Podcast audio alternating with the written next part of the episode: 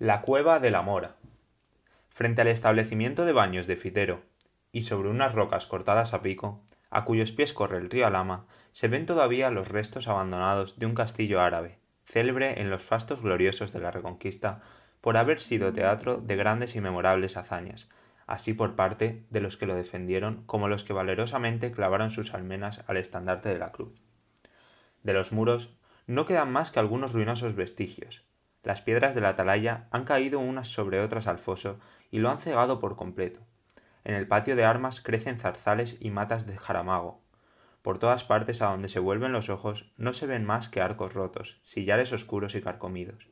Aquí un lienzo de barbacana, entre cuyas hendiduras nace la hiedra, allí un torreón, que aún se tiene en pie, como por milagro, más allá los postes de argamasa con las anillas de hierro que sostenían el puente colgante. Durante mi estancia en los baños, ya por hacer ejercicio que, según me decían, era conveniente al estado de mi salud, ya arrastrado por la curiosidad, todas las tardes tomaba entre aquellos vericuetos el camino que conduce a las ruinas de la fortaleza árabe, y allí me pasaba las horas y las horas escarbando el suelo por ver si encontraba algunas armas, dando golpes en los muros para observar si estaban huecos y sorprender el escondrijo de un tesoro, y metiéndome por todos los rincones con la idea de encontrar la entrada de algunos de esos subterráneos que es fama existen en todos los castillos de los moros. Mis diligentes pesquisas fueron por demás infructuosas. Sin embargo, una tarde en que, ya desesperanzado de hallar algo nuevo y curioso, en lo alto de la roca sobre que se asienta el castillo, renuncié a subir a ella y limité mi paseo a las orillas del río que corre a sus pies. Andando, andando a lo largo de la ribera, vi una especie de boquerón abierto en la peña viva y medio oculto por frondosos y espesísimos matorrales. No sin mi poquito de temor, separé el ramaje que cubría la entrada de aquello que me pareció cueva formada por la naturaleza y que después que anduve algunos pasos viera un subterráneo abierto a pico. No pudiendo penetrar hasta el fondo, que se perdía entre las sombras, me limité a observar cuidadosamente las particularidades de la bóveda y del piso, que me pareció que se elevaba formando como unos grandes peldaños en dirección a la altura en que se halla el castillo de que ya he hecho mención, y en cuyas ruinas recordé entonces haber visto una poterna cegada.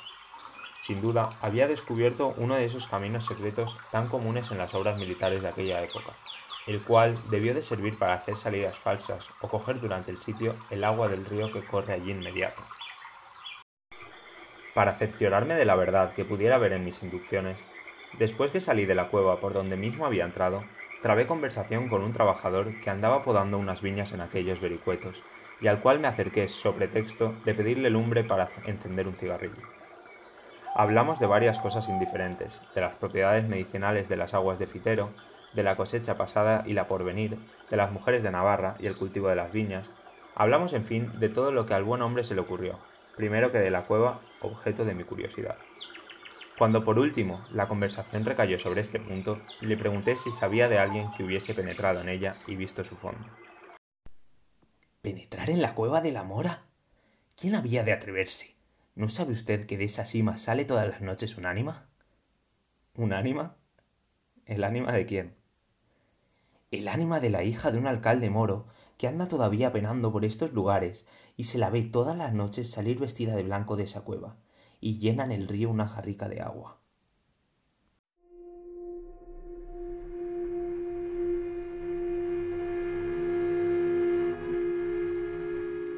Por la explicación de aquel buen hombre, vine en conocimiento de que acerca del castillo árabe y del subterráneo que yo suponía en comunicación con él, había alguna historieta, y como yo soy muy amigo de oír todas estas tradiciones, especialmente de labios de la gente del pueblo, le supliqué me la refiriese, lo cual hizo, poco más o menos, en los mismos términos que yo a mi vez se la voy a referir a mis lectores.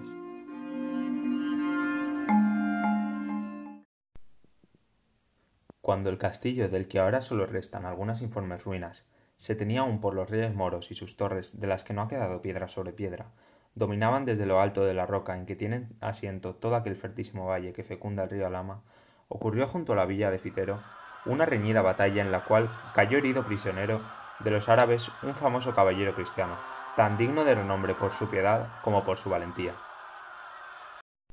Conducido a la fortaleza y cargado de hierros por sus enemigos, estuvo algunos días en el fondo de un calabozo, luchando entre la vida y la muerte, hasta que, curado casi milagrosamente de sus heridas, sus deudos le rescataron a fuerza de oro. Volvió el cautivo a su hogar, volvió a estrechar entre sus brazos a los que le dieron el ser. Sus hermanos de armas y sus hombres de guerra se alborozaron al verle, creyendo la llegada de emprender nuevos combates, pero el alma del caballero se había llenado de una profunda melancolía, y ni el cariño paterno ni los esfuerzos de la amistad eran parte a disipar su extraña melancolía. Durante su cautiverio logró ver a la hija del alcaide moro, de cuya hermosura tenía noticias por la fama antes de conocerla, pero cuando la hubo conocido la encontró tan superior a la idea de que ella se había formado que no pudo resistir a la seducción de sus encantos y se enamoró perdidamente de un objeto para él imposible.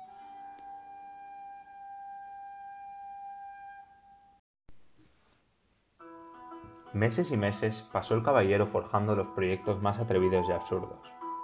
Ora imaginaba un medio de romper las barreras que lo separaban de aquella mujer, ora hacía los mayores esfuerzos para olvidarla. Ya se decidía por una cosa, ya se mostraba partidario de otra absolutamente opuesta, hasta que al fin un día reunió a sus hermanos y compañeros de armas, mandó llamar a sus hombres de guerra y después de hacer con el mayor sigilo todos los aprestos necesarios, cayó de improviso sobre la fortaleza que guardaba la hermosura, objeto de su insensato amor. Al partir de esta expedición, todos creyeron que sólo movía a su caudillo el afán de vengarse de cuanto le habían hecho sufrir arrojándole en el fondo de sus calabozos. Pero después de tomada la fortaleza, no se ocultó a ninguno la verdadera causa de aquella arrojada empresa, en que tantos buenos cristianos habían perecido para contribuir al logro de una pasión indigna. El caballero, embriagado en el amor que al fin logró encender en el pecho de la hermosísima mora, ni hacía caso de los consejos de sus amigos, ni paraba mientes en las murmuraciones y las quejas de sus soldados. Unos y otros clamaban por salir cuanto antes de aquellos muros, sobre los cuales era natural que habían de caer nuevamente los árabes, repuestos del pánico de la sorpresa. Y en efecto, sucedió así. El alcaide allegó gentes de los lugares comarcanos y una mañana el vigía que estaba puesto en la atalaya de la torre bajó a anunciar a los enamorados amantes que por toda la sierra que desde aquellas rocas se descubre se veía bajar tal nublado de guerreros que bien podía asegurarse que iba a caer sobre el castillo la morisma entera. La hija del alcaide se quedó al oírla pálido como la muerte.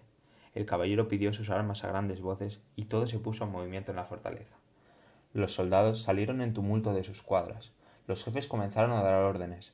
Se bajaron los rastrillos, se levantó el puente colgante y se coronaron de balisteros las almenas. Algunas horas después comenzó el asalto.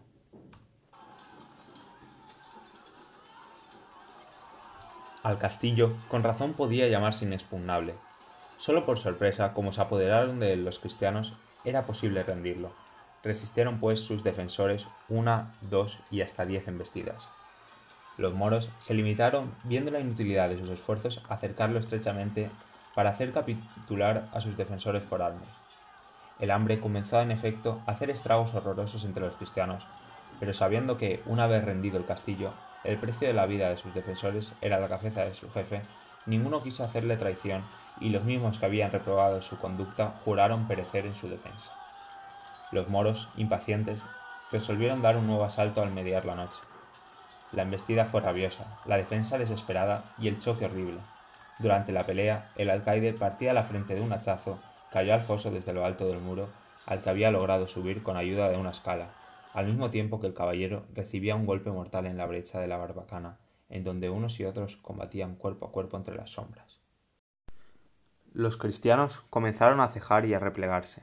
En este punto, la mora se inclinó sobre su amante que yacía en el suelo moribundo, tomándole en sus brazos con unas fuerzas que hacían mayores la desesperación y la idea del peligro, lo arrastró hasta el patio de armas.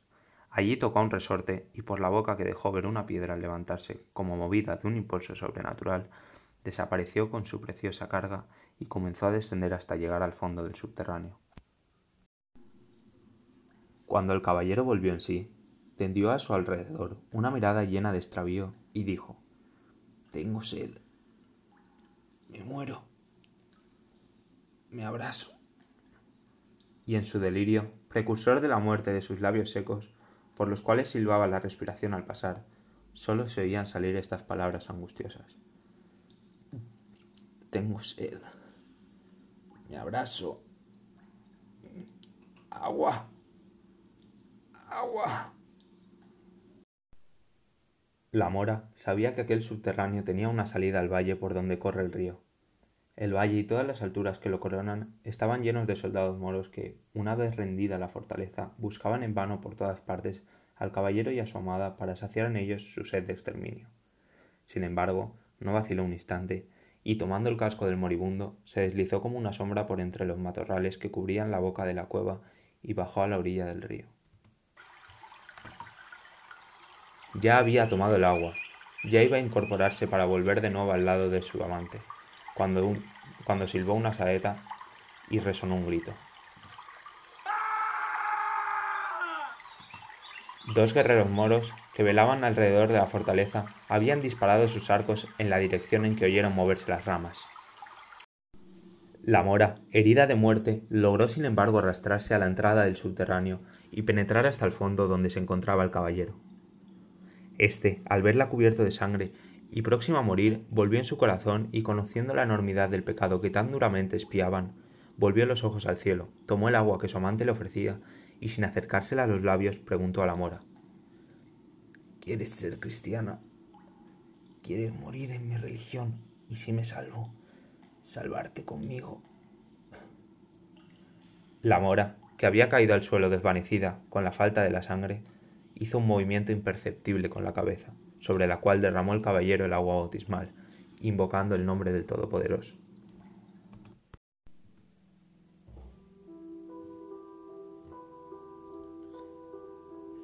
Al otro día, el soldado que disparó la saeta vio un rastro de sangre a la orilla del río, y siguiéndolo, entró en la cueva donde encontró los cadáveres del caballero y su amada, que aún vienen por las noches a vagar por estos contornos.